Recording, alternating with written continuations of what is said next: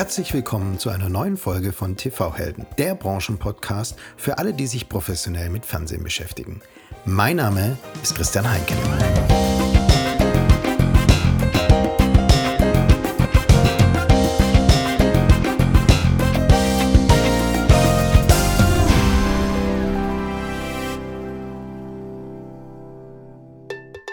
Und bevor wir mit unserem heutigen Gast starten, möchten wir kurz unseren Partner Tivo vorstellen. Tivo ist der Spezialist, wenn es um die Individualisierung und Personalisierung des Fernseherlebnisses geht. Denn was nützt das goldene Zeitalter des Fernsehens, wenn die Zuschauer nicht die Inhalte finden können, die sie sehen wollen? In dieser komplizierten Welt wird viel zu viel geblättert, gescrollt und gesucht und viel zu wenig entdeckt und genossen. Deshalb gibt es TiVo. TiVo bringt Konsumenten und ihre Unterhaltung zusammen.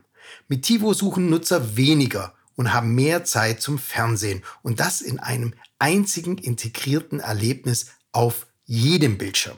So sorgt TiVo für ein begeistertes Publikum und schafft neue Einnahmequellen. Studios, Sender, Pay-TV-Betreiber oder aber Werbetreibende profitieren als TiVo-Kunden und Partner von den vielseitigen Plattform- und Publikumsanalysen. Das Resultat ist ein höheres Engagement, wachsende Subscriberzahlen und geringerer Churn. Millionen von Haushalten und die weltweit führenden Medien- und Unterhaltungsmarken haben sich bereits für TiVo entschieden. Also geht auf tivo.com für weitere Informationen oder kontaktiert direkt den TV-Helden Matthias Hahn via LinkedIn. Ihr kennt Matthias aus Folge 36 des TV-Helden Podcasts. Er verantwortet das Geschäft für Tivo in der Dachregion und ist für euch der perfekte Ansprechpartner, wenn es um das Thema Content Discovery geht. Und wie immer findet ihr die Links auch in der Episodenbeschreibung. Und nun viel Spaß mit der Folge. Nein, heute mal kein Einzelinterview von Christoph oder von mir, sondern die Liveaufnahme einer der vielen hervorragenden Diskussionen der diesjährigen Media Hall. Die Media Hall ist der Future of TV Kongress und es ging dieses Jahr zwei Tage intensiv um die Themen Fast, Connected TV, Metaverse, Web3, Pay TV und natürlich IPTV und OTT.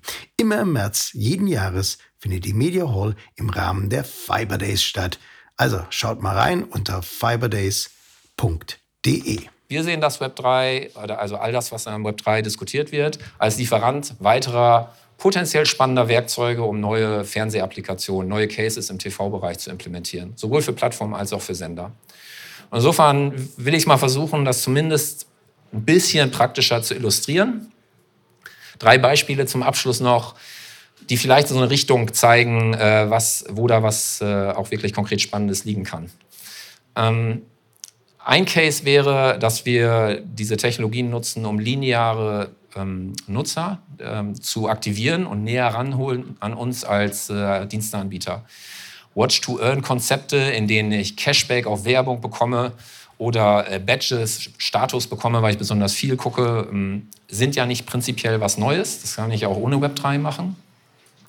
Das Web 3 liefert mir aber ganz praktisch ein paar Tools, die das besser ermöglichen. Denn ich kann äh, Punkte, Nutzungspunkte als Token abbilden, ich kann äh, Badges als NFTs vergeben, ich kann Cashbacks als Krypto auszahlen. Das hat sehr praktische Vorteile in gewisser Hinsicht. Ganz konkret könnte man sich jetzt entscheiden, hey, du guckst gerade vielleicht auch zum vierten Mal Let's Dance. Äh, du bist offensichtlich einer von unseren treuen äh, Zuschauern und weil du das jetzt bist, bieten wir jetzt an, dass du ein VIP-Event-Ticket bekommst. Und dieses Event-Ticket, dieses Token, kann im Unterschied zu anderen Optionen, das umzusetzen, direkt genutzt werden, um, ich bleib mal, ne, Utility zu bekommen. Ich könnte mit dem äh, Ticket in den exklusiven, was weiß ich, Aftershow, äh, reinkommen. Äh, ich könnte äh, andere Benefits damit bekommen. Vielleicht Zugang zum Beispiel zum Premium-VOD-Angebot des Senders. Und zwar direkt, ohne persönliche Daten abgeben zu müssen als Nutzer. Ähm, es gibt Leute, ich bin mir ganz sicher, die würden gerne beweisen können, nicht behaupten, sondern beweisen können, dass sie kein Spiel ihres Fußballvereins in den letzten drei Jahren live auf Sky verpasst haben. Behaupten kann ich heute auf Social Media viel. Das Web 3 gibt mir die Möglichkeit, das beweisbar zu machen. Da habe ich so ein Statuselement. Ähm, und klar, ich könnte jetzt auch sagen, hey, wir beteiligen die Leute direkt an unserer Wertschöpfung, Cashback auf Werbung und derartiges. Ist ein bisschen platt.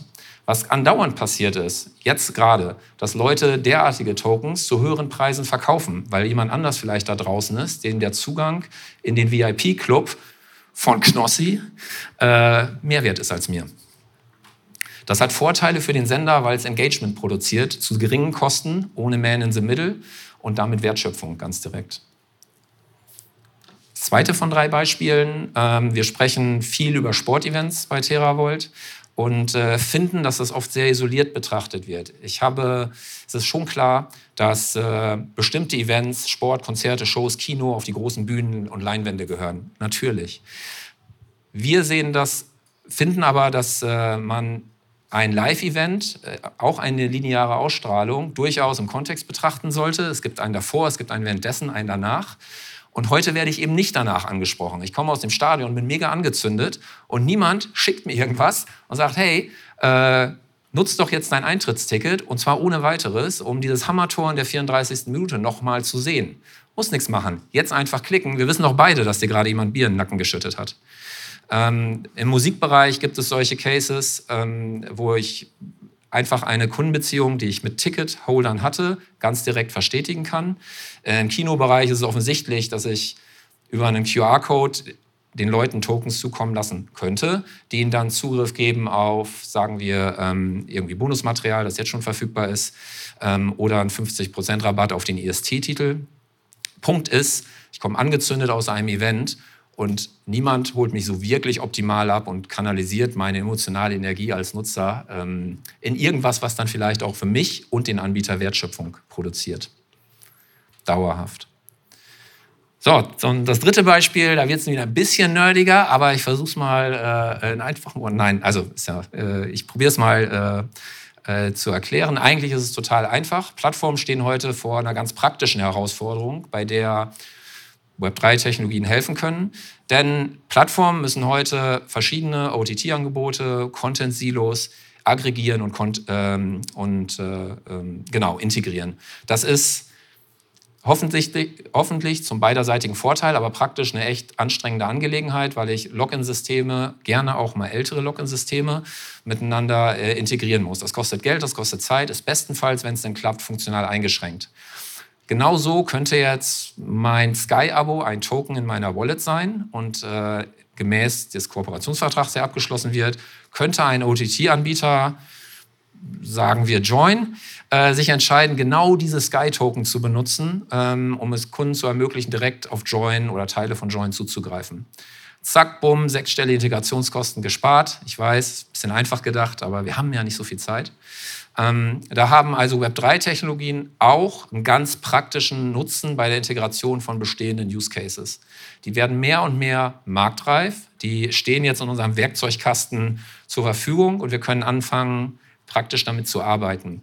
Und Teil dieser Transformation, die da im Gange ist und weiterhin auf uns zurollt, auch zu unserem Vorteil zu nutzen. Und wenn ich das jetzt so eloquent vortrage, dann könnte man auf die Idee kommen, dass das ja alles schon irgendwie in trockenen Tüchern ist und längst läuft. Das ist nicht so. Es sind die ganz frühen Tage im Web 3. Es ist 1995 im Web 3. Insofern muss man sich auch die Freiheit nehmen, ähm, äh, zu lernen und auszuprobieren. Wir sind ein bisschen hemdsärmeliger unterwegs und würden immer nach den Quick Wins suchen, die sowohl Lernkurve als auch Business Value produzieren. Das geht auch. Mal gucken, was wir heute hier noch so besprechen. Ähm, und äh, ich freue mich dann auf die Diskussion dazu. Naja, und deshalb ist das Meme zwar echt witzig, aber halt falsch. Dankeschön.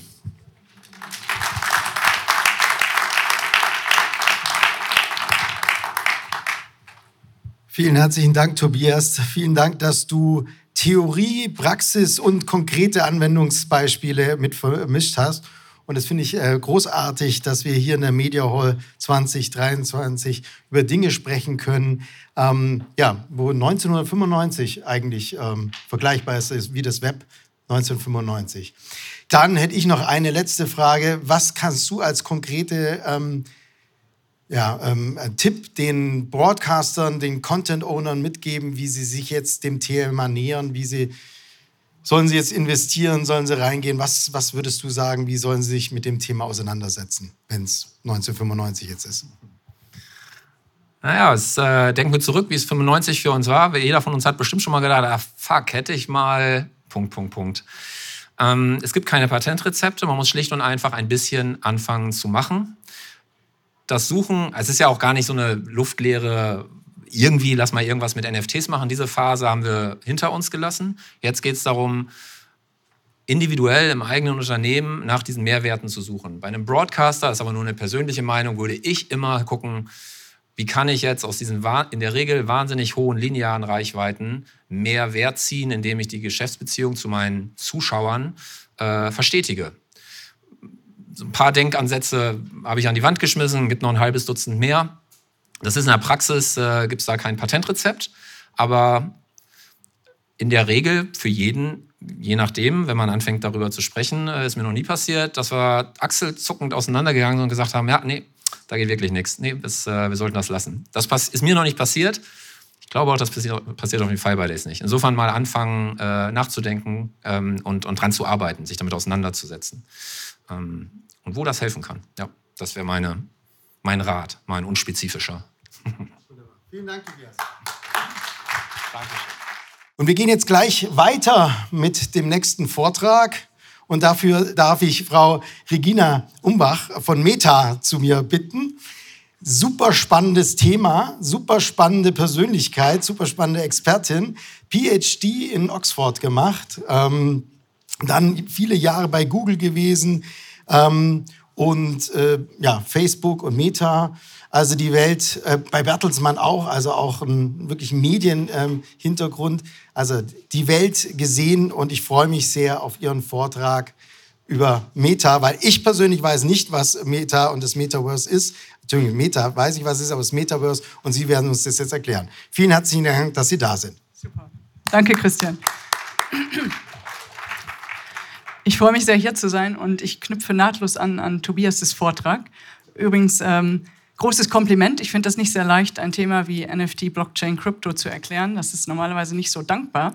Und äh, hoffentlich ist mein Vortrag ein bisschen einfacher zu folgen. Einige haben ihn auch schon erlebt, vor einiger Zeit bei Meta in Berlin und hören ihn jetzt zum zweiten Mal. Und ich lade euch alle ganz herzlich ein, nachzudenken, während ihr über das Metaverse lernt. Einerseits, was heißt das für lineare versus immersive Nutzungssituationen für den ganzen Bereich TV? Ähm, und vielleicht auch andererseits erstmal fragen, wer von euch hat schon mal im Metaverse, ist schon mal eingetaucht ins Metaverse? Das frage ich immer gerne vorab. Ja, wir haben hier einige Heavy, Heavy User und einige Fortgeschrittene, aber im Normalfall ist der Raum auch eher so bei 5% derjenigen, die wirklich schon eingestiegen sind. Man muss übrigens nicht einsteigen mit einer Quest 2 oder Quest Pro Brille, wie Meta sie vertreibt. Man kann natürlich auch ganz normal in 2D-Applikationen ähm, ins Metaverse einsteigen. Aber schauen wir uns das mal an. Ich fange immer an zu, zu erklären, dass das Ganze eigentlich eine Fortsetzung ist. Technologisch gesehen sind wir hier auf einer Reise von eigentlich Mainframe-Computer, der dann irgendwann Personal Computer wurde, Telefon, dann irgendwann Smartphone. Und das Metaverse ist eigentlich nur eine Fortsetzung ähm, als, Technologie, als Technologie, eine Fortsetzung dessen, was wir gemeinsam immer schon kennengelernt haben aus den Bereichen Kommunikation, Arbeiten und Lernen. Und das Besondere ist, dass in dieser technologischen Entwicklung vom Telefon äh, über den Computer zum Smartphone, zum Metaverse, das Thema Distanz und Kosten immer weniger eine Rolle spielt. Und ähm, das kann man auch daran sehen, dass wenn man sich im Metaverse bewegt, dass auf einmal in Zukunft mit allen möglichen Devices für jede Person überall zugänglich Dinge möglich sind, die Raum oder die physikalischen Grenzen von Raum und von Zeit in gewisser Weise auseinandersetzen. Und das ist das Spannende dabei. Wie kann das denn aussehen? Schauen wir uns das mal an. Hier sind eigentlich so die Pillars, wenn man so will, der, der Plattformen, die im Metaverse wichtig sind. Und ich will besonders mal auf zwei Sachen hinweisen, die sich durch die Präsentation ziehen werden. Das eine ist das Thema Connection und das andere ist das Thema Expression.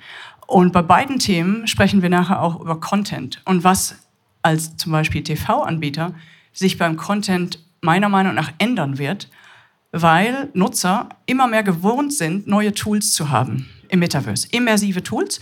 Und deswegen muss der Content auch anders gestaltet werden, um User anzusprechen und auf Angeboten und Plattformen zu halten.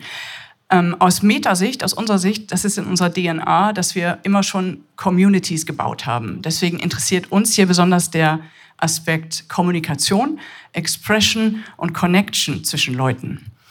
Und der Unterschied, wie fühlt sich das an? Ich zeige mal ein kurzes Video. Im Metaverse ist man jetzt auf einmal nicht mehr der Anschauende, der sich irgendwas in 2D anschaut im Internet, sondern man taucht ein. Man ist wirklich mittendrin und das ist der große Unterschied. Man hat hier in diesem Beispiel, hat man eigentlich alles zur Hand. Wenn man sich jetzt eine Quest Pro, das ist die, das neueste Device, das ist für Enterprise Use, 1700 Euro. Äh, es gibt natürlich auch günstigere Einstiegsmodelle, aber man kann sich vorstellen, dass man in Zukunft mit einer einzigen Brille als Beispiel alle seine Anwendungen, wenn man auf eine Geschäftsreise geht, hat man alles mit. Man hat seine ganzen Excel-Anwendungen, PowerPoint-Slides, alles Mögliche mit. Und das Beispiel hier zeigt auch den großen Unterschied. Ich schaue mich nicht ähm, ich, ich bin nicht im Internet und schaue mir irgendwas in 2D an, sondern der Schuh, der sich dreht, dreidimensional, die Grafiken, die mir entgegenkommen, in denen ich mich fast selber befinde. Und, und das Beispiel, was immer das hier ist, so ein fliegendes Objekt, es fühlt sich so an, als ob ich äh, wirklich drin bin in, die, in dieser Anwendung.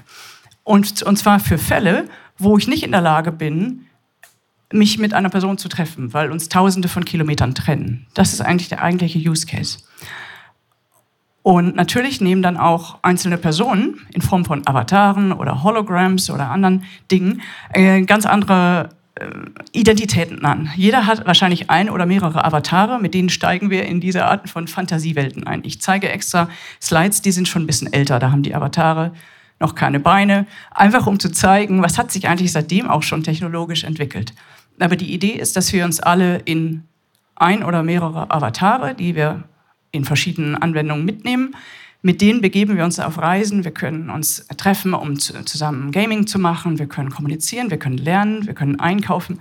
Wir können in neue Fantasiewelten eintreten. Und da sind, wie gesagt, die Grenzen von Raum und Zeit in gewisser Weise aufgehoben.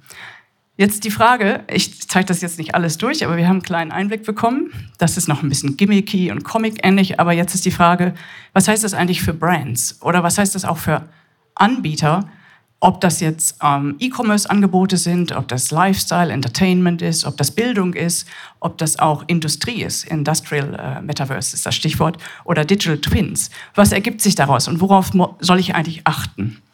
Im Prinzip ist das Metaverse natürlich mehr als VR. VR, Virtual Reality oder AR, Augmented Reality oder Mixed Reality sind sozusagen Anwendungsformen und frühe Brücken in das Metaverse. Ähm, aber das Ganze geht weit darüber hinaus. Das Ganze wird auch noch ungefähr zehn Jahre weg sein. Das passt auch zu der Tatsache, dass wir hier auf den Fiber Days lernen, dass wir im Prinzip in, äh, im Jahr 2030 äh, flächendeckend jeden Deutschen mit, mit einer hochperformanten Leitung versorgt haben. Das passt vom Zeitplan her, dass wir jetzt auch noch sieben Jahre Zeit haben oder zehn Jahre Zeit, diese Anwendung wirklich zu bauen. Aber es gibt schon frühe Versionen, die helfen können, experiment zu experimentieren und zu lernen. Ein Beispiel sind AR-Filters, wie man hier sieht. Und auch hier in diesem Beispiel mit den Holograms und dem Schachspiel geht es wieder darum, Dinge gemeinsam zu tun, äh, Community aufzubauen, auch wenn man tausende von Kilometern entfernt ist. Und zwar von allen möglichen Devices aus. Hier ist nochmal ein Beispiel, äh, dass wahrscheinlich jeder sich in Zukunft ein oder mehrere Avatare äh, zulegt. Und wie wir gerade bei Tobias gelernt haben, gibt es dann x tausend Möglichkeiten, sich dann mit virtuellen ähm, Produkten auszustatten, diese Avatare zu personalisieren. Äh, und da gibt es wahrscheinlich eine ganze Creator Economy und äh, grundsätzliche Commerce Economy rund um dieses Thema. Jetzt gehen wir mal in ein, zwei Use Cases rein, um zu verstehen, wie das in der Anwendung aussehen kann.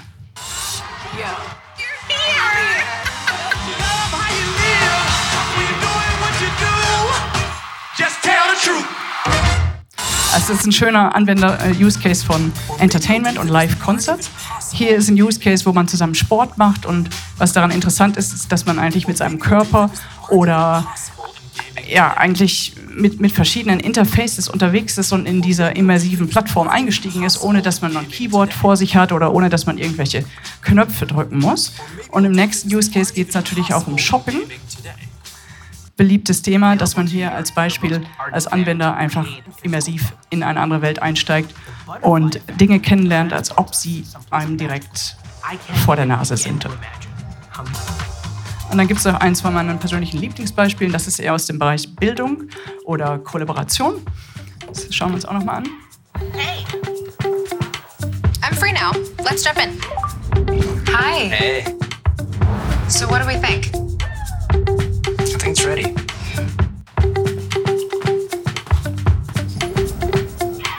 Hey. I'm free now. Let's jump in. Okay, ich glaube, das war ein schönes Beispiel, dass man zukünftig Jobs haben kann, ohne dass man vor Ort wohnt, dass man die Grenzen von Raum und Zeit wirklich überwindet. Das ist auch ein schönes Beispiel, Thema Bildung, dass man sehr einfach äh, Zugang hat äh, zu Dingen, die man anfasst, die man anwendet. Das ist erwiesenermaßen ein viel stärkerer Motivator, aber auch ermöglicht, dass man Dinge leichter lernt und behält, indem man das Gefühl hat, dass man wirklich in die Sachen reingeht und sie anfassen kann. Ähm, Beispiel Planeten kennenlernen.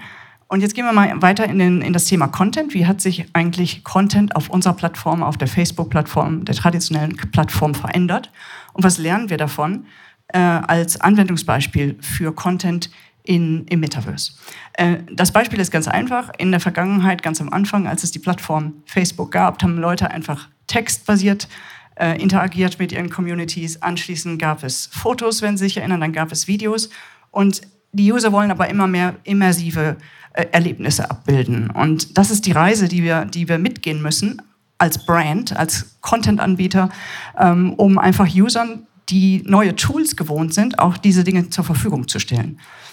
Ähm, und jetzt gebe ich einfach noch mal ein paar Einblicke, wie wir das machen, was unsere Rolle ist, weil ich das oft gefragt werde, welche Rolle spielt Meta in diesem Zusammenhang und was sind frühe Experimente, wo man von lernen kann, wie sich das Ganze anfühlen kann. Also auch wir als Firma gehen auf eine Reise. Ähm, wir sind nicht die einzigen Player, aber wir haben schon Experimente gemacht und erste Schritte, die dazu passen, wie ich am Anfang sagte, dass unsere DNA ist, Communities aufzubauen und Connection zwischen Leuten herzustellen. Ähm, die Plattform ist dann Facebook, Instagram, Messenger, WhatsApp. Und hier geht es um drei Dinge. Es geht immer wieder um diesen, um diesen Bereich Community. Es geht um Creators und die Creator Economy, in die wir auch sehr stark investieren. Über die nächsten drei Jahre jeweils gibt es von uns Funding in Form von 50 Millionen, speziell nur für den Zweck, um von Anfang an eine, ein ganzes Ökosystem für das Metaverse von der Inhalteseite aufzubauen, vor allem auch mit Blick auf Diversity. Ähm, dass wir von Anfang an auch Policymaker, ähm, akademische Partner, Wissenschaftler und so weiter einbinden, damit Inhalte verschiedenster Formen auf dieser Plattform gebaut werden können. Und dass es nicht nur von einer Sorte Menschen in, an einem Ort der Welt in einer Form gebaut wird. Das ist das Thema Creators und das Thema Commerce. Mit dem haben wir auch Erfahrung schon. Beispiel Instagram Shopping, Beispiel WhatsApp, Business Messaging als Plattform. Da kommen für uns einige Sachen zusammen, die wir von Anfang an als unser Kerngeschäft betrachtet haben. Und zusätzlich noch zum Thema Zugang. Da haben wir auch gerade eben im vorigen Panel viel drüber gesprochen, über die fragmentierte Landschaft, die, die wir im Moment haben. Aber auch da hat Meta in diesen drei Bereichen frühe Experimente gestartet. Das eine ist das Thema Plattform selber. Das ist Stichwort Horizon World und auch Horizon Workrooms. Haben einige von Ihnen schon mal gehört vielleicht. Da geht es darum, was ist die Zukunft der Zusammenarbeit in virtuellen Räumen. Da haben wir eine Partnerschaft mit Microsoft, mit Zoom, aber auch mit Gaming-Studios. Dann kommt das Thema Creative Tools. Das sind frühe Experimente, wie man AR und VR-Filter anbieten kann, wie man als Brand, meinetwegen Telekom, Vodafone, Samsung, äh, Bosch, das sind alles meine Kunden, die ich betreue aus Meta-Seite und neuerdings auch Media Entertainment-Kunden, Disney, Warner. Wie kann man jetzt schon experimentieren, um im Metaverse erste Versuche zu machen? Und drittens das Thema Technologien. Ähm, wie schon erwähnt, da gibt es zum Beispiel äh, als Zugang verschiedene Brillen, die Quest 2 als, als äh, sozusagen allgemeines Device, aber dann für fortgeschrittene Zwecke, für professionelle Zusammenarbeit dann die Quest Pro, die vor kurzem gelauncht wurde. Und zum Abschluss noch ein paar Beispiele aus User-Sicht, weil ich finde, das ist sehr wichtig, dass wir auch den User betrachten und die Anforderungen und Ansprüche, die User haben. Ich will einmal aufzeigen, was wir gelernt haben bei Meta, wie sich das Thema Community verändert hat. Äh, Community, wie gesagt, ist in unserer DNA und anfangs, äh, jeder erinnert sich, wie Group oder Messaging oder Feeds ausgesehen haben. Aber was User jetzt wollen, sieht ganz anders aus. Das sind Beispiele AR Group Calls. Das ist ein bisschen zerschossen, das Video, aber auf der rechten Seite sehen wir Creators. Es gibt auch ganz andere Formate. Ähm, der der äh, Retail-Partner Wendy's in den USA hat ein, sozusagen eine Community aufgebaut im Metaverse. Das ist ein frühes Beispiel, deswegen sieht das auch wieder sehr gimmicky aus, aber man sieht eigentlich schon den Anspruch, wie man eine Community im Metaverse auch schon sehr früh aufbauen kann und wie das visuell aussieht. Thema Community. Ganz, ganz anderes, als was wir vorhin gesehen hatten auf den frühen Beispielen von Facebook-Plattformnutzung. Ähm, zweites wichtiges Thema ist auf jeden Fall Storytelling neben Community. Storytelling ändert sich rapide und hat sich auch schon komplett geändert. Äh, als wir zum Beispiel Instagram Stories gelauncht haben. Das Beispiel hier, ähm, da gab es neue Formen von Ausdruck. Das hatte ich am Anfang gesagt. Connection und Expression ist unglaublich wichtig. Aber User wollen halt sich ganz anders zelebrieren, wollen, genau wie Tobias auch sagte, VR-Experiences, wollen selber Kontrolle haben und wollen sozusagen der Protagonist oder die Protagonistin sein in, in ihren eigenen Inhalten. Und das ist das Gegenteil von diesem sozusagen Lean-Back-Use-Case. Äh, Lean-In ist das Stichwort. Und äh, noch ein paar Beispiele grafischer Art. Wir haben hier so ein paar ähm, Beispiele von Reels oder auch von AR-Filters. Äh, das ist uns allen bekannt. Das nimmt immer mehr zu und das ist wirklich der Trend. Und das ist das, was man von Inhalte- oder Creator-Seite einfach beachten muss und wo jeder von euch als Brand-Anbieter auch schon mit experimentieren kann. Ähm, das ist dann die Fortsetzung davon. Das sind gerade die Ray-Ban Glasses. Äh, das ist eine frühe Form von Smart-Brille. Äh, da geht es um Capture, Listen and Share, wo man praktisch, äh, egal wo man ist, wenn man Fahrrad fährt oder wenn man irgendwie einen Kochkurs macht oder wenn man mit seinen Kindern spielt, kann man eigentlich alles um einen rum sehr einfach aufnehmen und sofort instantan teilen. Und das Thema Painting VR macht total Spaß. Das ist eine Anwendung im Metaverse, wo man, das kann man als Team-Event machen, wo man einfach gemeinsam extrem kreativ wird und das alles sehr immersiv und in 3D stattfinden kann. Und schließlich das Thema Commerce, also Communities, Storytelling und zum Schluss Commerce. Ähm, Facebook hat vor langer Zeit schon mit virtuellen Tokens oder Produkten experimentiert. Das ist auch wichtig unter dem Aspekt Kundenbindung. Ich glaube, Tobias hat es auch gerade angesprochen, unter dem Stichwort NFTs. Commerce wird sich auch komplett verändern. Da kann man jetzt schon nachdenken, wie das sein kann. Es Stichwort Live-Shopping, Stichwort, ich nehme meinen physischen Store und repräsentiere im Metaverse eine Anwendung. Und das gilt übrigens nicht nur für Produkte, physische Produkte, Stichwort E-Commerce. Das gilt natürlich auch für Service Provider, also Stichwort äh, Konsultationen, die man anbietet, Beratungsgespräche. Wenn ich jetzt in der Versicherungsbranche bin oder oder auch wenn ich ein Autohersteller bin und ich will Test-Drives anbieten. Wie sieht das eigentlich aus im Internet? Ich könnte zum Beispiel über WhatsApp, über Messaging Test-Drives anbieten, die jemand bucht und im Metaverse durchführt. Ganz normal von zu Hause aus, vom Sofa aus.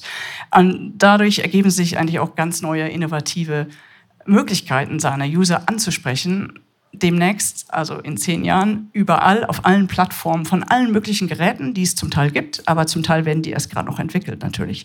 Und die Unterschiede sind auch die Auflösung auf diesen Geräten natürlich, also die Definition ähm, für das Erlebnis, was man hat im Metaverse. Da gibt es auch noch ganz Bandbreite. Okay, und zum Schluss endlich mit, mit ein oder zwei Slides, die den Weg nochmal zusammenfassen und aufzeigen. Wir befinden uns, wie gesagt, in einem ganz frühen Experimentiermodus. Ich hatte euch Beispiele gezeigt, welche Rolle spielt Meta, Stichwort Technical Devices, Stichwort Plattform und aber auch Creative Experiments und auch Creator Economy. Und äh, der nächste Schritt ist sozusagen der Übergang von 2D in 3D oder von dem App-basierten ähm, in diese noch immersivere äh, Experience, wo AR, VR, Mixed Reality schon Fortschritte gemacht haben. Und äh, Next, Next ist natürlich wirklich komplette Anwendungen, die man schon benutzen kann, wo sich User wiederfinden und nochmal wie am Anfang kommunizieren, Erfahrungen teilen, Communities bauen, shoppen, lernen, Gaming machen, Entertainment, Sports äh, gibt's, äh, und Bildung. Ganze Bandbreite von Dingen. Wie kann man auf diese Reise gehen? Was ist mein, mein Tipp? Mein Tipp ist, ähm, experimentiert, fangt schon mal an. Es gibt verschiedene Plattformanbieter, wir sind einer davon. Es gibt verschiedene Produkte, mit denen ihr jetzt schon Erfahrungen gewinnen könnt. Manchmal lernt man auch am meisten aus Setbacks oder aus, aus Fehlern, aber auch das ist wertvoll oder vielleicht gerade wertvoll. Und drittens, es gibt Partner. Es gibt schon akkreditierte Partner. Einige sind sicherlich auch hier oder treten nachher auf Panels auf, die einem erlauben, die ersten Schritte zu machen und die ersten Erfahrungen zu gewinnen. Und damit, let's build. Ganz herzlichen Dank für eure Aufmerksamkeit.